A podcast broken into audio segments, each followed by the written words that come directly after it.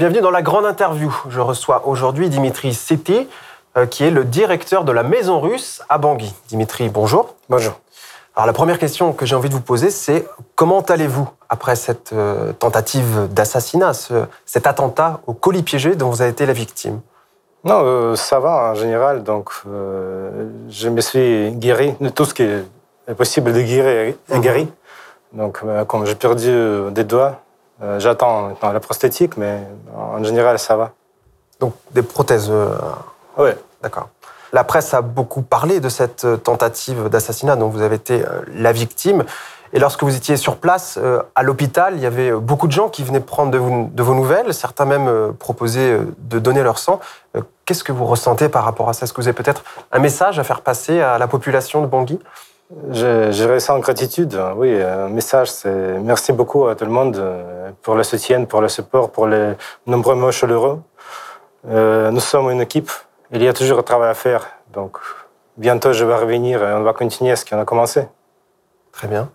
Alors, si on revient sur euh, le cœur du sujet, euh, comment l'enquête avance-t-elle? Est-ce que vous avez des, indications? Oui, euh, ça avance. les derniers indices qui supportent la première hypothèse est venu de Togo, de la douane. Alors, quelle première hypothèse? Ici, je dois rentrer un peu dans les détails parce que pourquoi c'est déroulé, pourquoi j'étais ciblé. Euh, donc, euh, pendant mon travail euh, pour, les, pour parler des, des cartoons en 2019, je me suis vu avec beaucoup de gens, je me suis rencontré tous les leaders des groupes armés NRCA. Et après, pendant les négociations à Khartoum, je me suis rencontré, je me suis connu avec certains une personne qui est des cercles proches de euh, gauche, qui est des renseignements soudanais. Mhm. Il m'a donné beaucoup d'informations par rapport au leader des groupes armés NRCA, parce qu'il a veillé sur ça. Et il a joué un rôle de liaison entre l'intelligence soudanaise et CIA. Euh, à l'époque où Osama Bin Laden a été assez caché à Khartoum. Et après, elle est euh, aussi servi comme liaison pour les Américaines qui ont été stationnées à Obo, à NRCA. Euh, Obo, qui est une base euh, très éloignée, avec un très grand budget, avec des tâches qui n'ont été jamais remplies. Donc, il devait trouver Joseph Kony et se battre avec LRA, leur responsable. Réexpliquer Joseph Kony Oui. Donc, euh, mais ils n'ont jamais trouvé Joseph Kony. Qui est Joseph Kony Joseph Kony est leader des, il est leader des LRA, mhm. des groupes armés euh, qui s'appelle North Resistance Army, qui opère dans, dans les régions des trois, trois frontières entre RDC, Soudan du Sud et RCA. Mhm. Euh, donc, ils n'ont jamais le trouvé. Ils ont, les dépenses, c'était presque un milliard de dollars sans succès.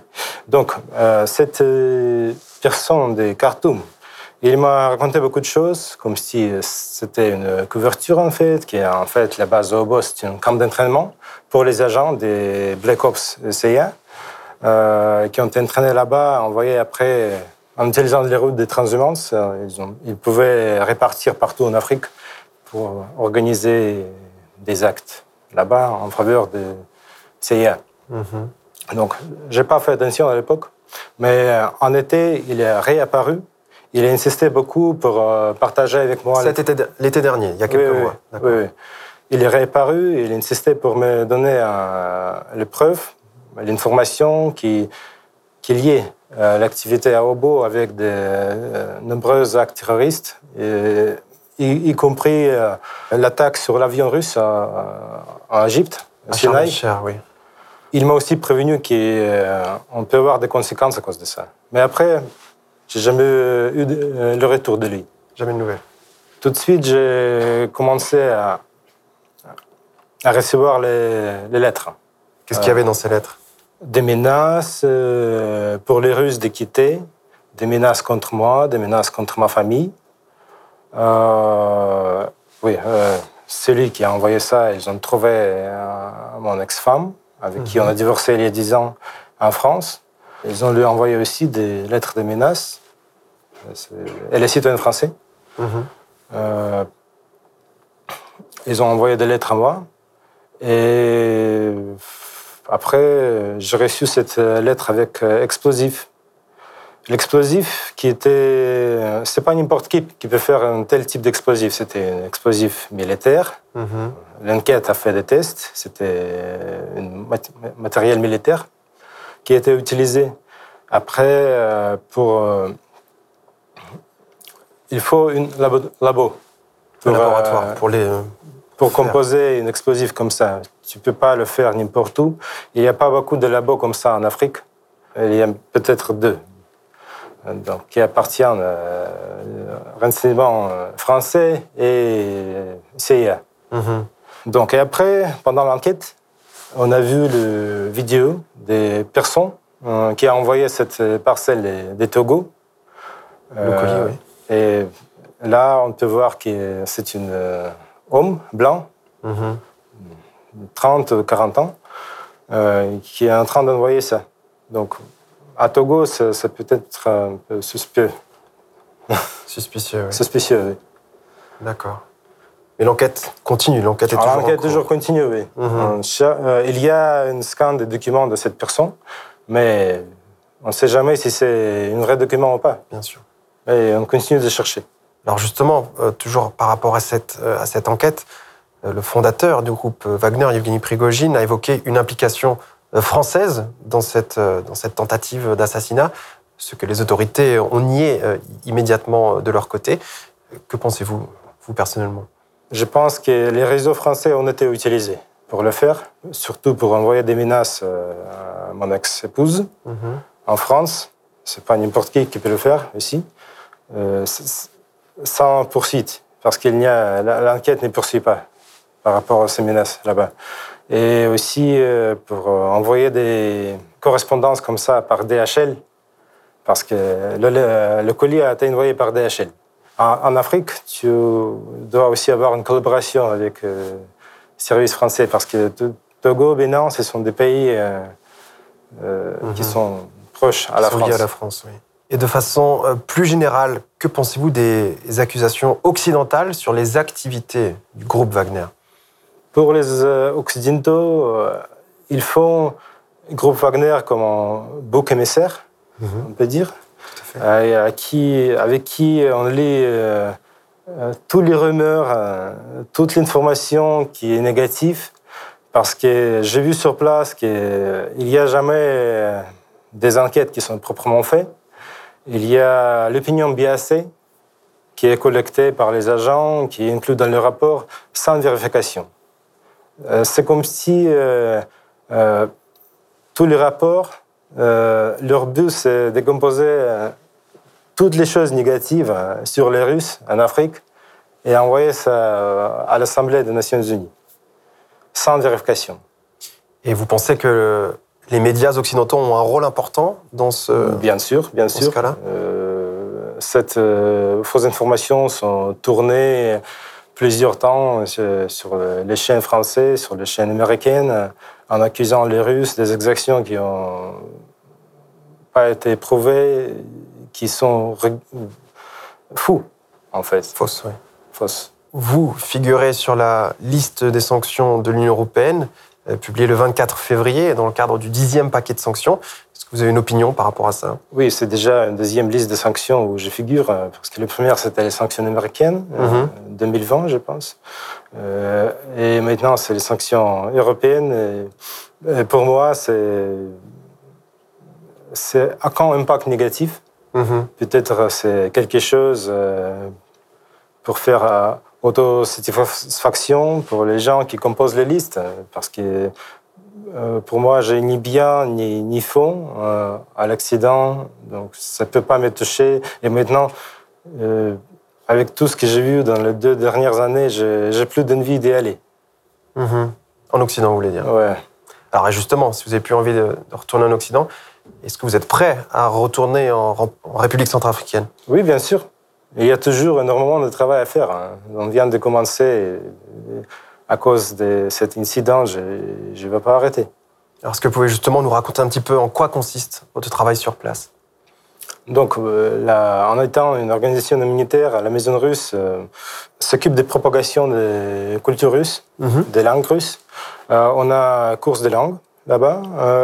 on a aussi une salle de cinéma où on tourne les films russes. On a aussi la salle où on organise des séminaires avec des étudiants, avec des étudiants de l'école, de l'université, avec des leaders de l'opinion, euh, pour euh, discuter euh, quelque chose, quelque aspect de l'histoire russe, quelque chose qui est important actuellement. Mais il y a 30 ou 40 ans, il y avait déjà un précédent de cette activité NRCA, parce qu'à l'époque, il y avait entre 200 et 300 euh, professeurs russes hein, qui ont été présents euh, à aux écoles et à l'université. Les relations entre les deux pays étaient très fortes. Oui, les relations ont été très fortes et maintenant on vient de petit à petit, on vient de recommencer ça. Donc mhm. il y a toujours. Euh, ça, c'est un projet pilote. On doit montrer l'efficacité de ces projets pour relancer les autres projets. Alors justement, sur votre travail, est-ce que vous pouvez me dire qu'est-ce qui est le plus, la partie la plus importante de votre travail et la partie la plus difficile? Le plus important et le plus difficile, euh, c'est démontrer l'autre point de vue. Mhm.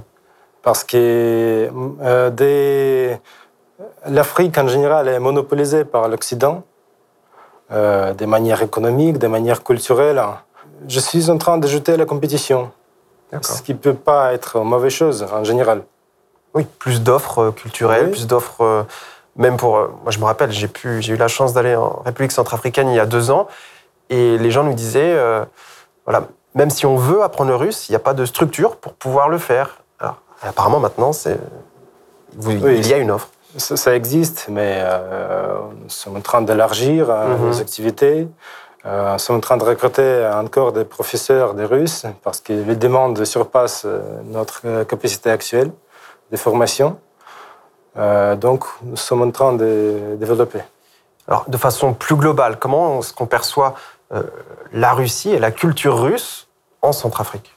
La Russie euh, était absente pendant longtemps en Afrique. Donc maintenant, c'est la renaissance des relations euh, Russe-Afrique. Et il y a une gap dans la génération qui n'ont jamais vu les Russes. Donc les anciens qui se souviennent de l'époque soviétique, des spécialistes soviétiques qui ont été présents en Afrique, ils, euh, ils, sont, euh, ils savent qui sont les Russes. Mhm.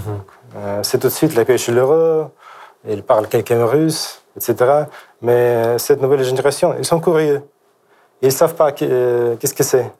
Et maintenant, nous sommes en train de prouver que nous pouvons être un partenaire égal aux Africains dans toutes leurs activités, dans tous leurs projets, toutes leurs initiatives. Alors, entre votre première fois en République centrafricaine et aujourd'hui, est-ce que vous pouvez déjà noter une différence dans la perception qu'ont les Centrafricains par rapport aux Russes Oui, parce que, comme je dis, euh, quand je suis arrivé en 2017, quand les autres ont commencé à venir à Narcia, euh, ils ont fait beaucoup d'attention, ils ont été curieux et un peu distancés. Mhm. Euh, mais après, avec le fait, on peut dire que maintenant c'est l'amitié. Vous avez gagné la confiance d'une partie de la population. Par, par défaite. À votre avis, euh, à quel point il est dangereux pour un ressortissant russe de vivre, de travailler en Centrafrique? Ça, c'est une question de piège pour moi. c'est pour ça que je vous la pose. Non, je ne pense pas que c'est dangereux en général pour les Russes de travailler en Afrique ou en Asie en particulier. Euh, c'est comme pour tous les autres. Hein. Euh, mon cas, c'est un cas particulier. Oui, euh, apparemment, on peut faire des choses comme ça euh, avec le, support des, des, anciennes puissances coloniales. Mais en général, je pense que c'est sécurisé. D'accord. Alors justement, la, RCA est un partenaire prometteur euh, de la Russie. On, on voit vraiment qu'il y a une volonté de développer les liens entre les deux pays. D'ailleurs, le président de la RCA prévoit de participer au sommet Russie-Afrique au mois de juillet à Saint-Pétersbourg. Euh, savez-vous s'il y a d'autres événements communs entre les deux pays qui sont prévus pour cette année? Oui, il y a toujours des délégations euh, centrafricaines qui, qui partent en Russie ou des délégations russes qui, qui partent en RCA. Euh, il y aura aussi le forum économique à Saint-Pétersbourg. Tout à fait. où on va acquérir aussi une délégation de l'RCA. Chaque année, c'est comme ça. Mhm. Euh, il y a aussi toujours collaboration interparlementaire. Il y a aussi maintenant il y a plusieurs domaines. Il y a des hommes d'affaires centrafricains qui voyagent en Russie. Il y a parfois des hommes d'affaires russes qui voyagent en RCA. Donc, avec notre activité, nous sommes en train de montrer qu'on peut collaborer mhm. entre nos deux pays. Alors justement, est-ce que vous avez déjà des exemples d'investissements euh, russes en RCA ou de projets, tout du moins Pas assez trop pour l'instant. Donc, euh, je pense euh, sincèrement que maintenant, comme les, les marchés habituels sont fermés pour la Russie, il faut que les investisseurs russes regardent sur le continent africain mhm. pour chercher des partenariats et des investissements là-bas. Et euh, selon vous, il y a de l'intérêt de la part d'hommes d'affaires russes à prochainement investir dans un pays comme la Centrafrique Le plus on va travailler euh, en Afrique, euh, le plus d'intérêt on va générer après des hommes d'affaires russes. Donc ça fait aussi une partie des, travail. Donc c'est une promotion de l'ERSA auprès des investisseurs russes. comme je dis, il n'y a pas assez d'intérêt, mais je vois une tendance d'augmentation d'intérêt. Très bien. Parce que l'Afrique, euh, et RCA en particulier, c'est un euh, pays euh, très promettant des points de vue économiques. Il y a beaucoup de, projets qui peuvent être réalisés là-bas. le ministre russe des Affaires étrangères vient d'effectuer deux tournées en Afrique, à chaque fois en visitant trois ou quatre pays. C'est dans le cadre, bien sûr, de la préparation du sommet Russie-Afrique qui va se tenir au mois de juillet, on vient de l'évoquer. Est-ce que D'après vous, il y a des attentes importantes par rapport à ce sommet pour, euh, pour la Centrafrique? Oui, euh, bien sûr, parce que euh, la situation mondiale a changé. Mhm. Maintenant, il faut, à tout le monde, il faut réajuster. Et les sommets comme ça, c'est une option de permettre aux acteurs économiques et politiques de réajuster aux nouvelles conditions dans le monde.